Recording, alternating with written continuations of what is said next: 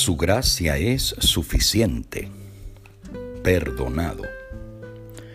Por eso también David habla de la bienaventuranza del hombre a quien Dios atribuye justicia sin obras, diciendo, Bienaventurados aquellos cuyas iniquidades son perdonadas y cuyos pecados son cubiertos. Bienaventurado el hombre a quien el Señor no culpa de pecado. Romanos 4, 6 al 8. Al igual que Abraham, David creyó, pero su situación era diferente. Él no tenía buenas obras para mostrar. Al contrario, poseía una conducta que lo avergonzaba delante de Dios y delante de la comunidad. ¿Cómo se salva David? No hay bienaventuranza en cuanto al perdón para el incrédulo, solo para aquel que cree. Pablo cita el conocido salmo del arrepentimiento de David, el 32, escrito un año después de su triste historia de adulterio y de asesinato perpetrado para encubrir su culpa y resguardar su imagen.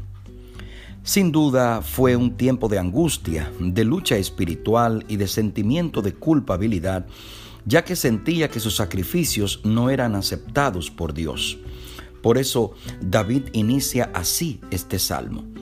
Bienaventurado aquel cuya transgresión ha sido perdonada y cubierto su pecado. Pablo dice que David es justificado no por ausencia de pecados o por ser un hombre bueno, sino porque sus pecados son perdonados. El Salmo 32 muestra a un David aliviado, ya que se siente como pecador perdonado es tal su paz que muestra el camino a los demás pecadores para que confiemos en el Señor, aceptemos la manera en que Él nos justifica y gocemos plenamente de la salvación. Dios oculta de su vista nuestros pecados como si no existieran, no por nuestra inocencia, sino por la gracia de Dios que no carga en nuestra cuenta nuestros pecados. Recuerdo a una persona que asistió a una conferencia bíblica que yo estaba dando. Antes de ir, había permanecido tres meses encerrado en su habitación, atormentado por la culpa de su vida pasada. Al terminar, me dio las gracias, pero me dijo que no vendría más porque cuanto más escuchaba, peor se sentía, ya que se consideraba fuera del alcance del perdón de Dios. Con el saludo de despedida le aseguré que Jesús ya había pagado por sus pecados, que necesitaba creer y sentirse perdonado, y que así tendría alivio y paz. Entonces vi unas lágrimas que rodaban por su rostro en aceptación del perdón. Él siguió asistiendo a las conferencias. Luego estudió la Biblia y se bautizó junto a su esposa. Hoy tanto su hijo como su nieto son pastores adventistas.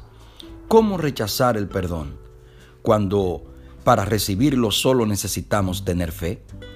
Si el Salmo dijera, bienaventurado el que no tiene pecado, entonces nadie tendría esperanza.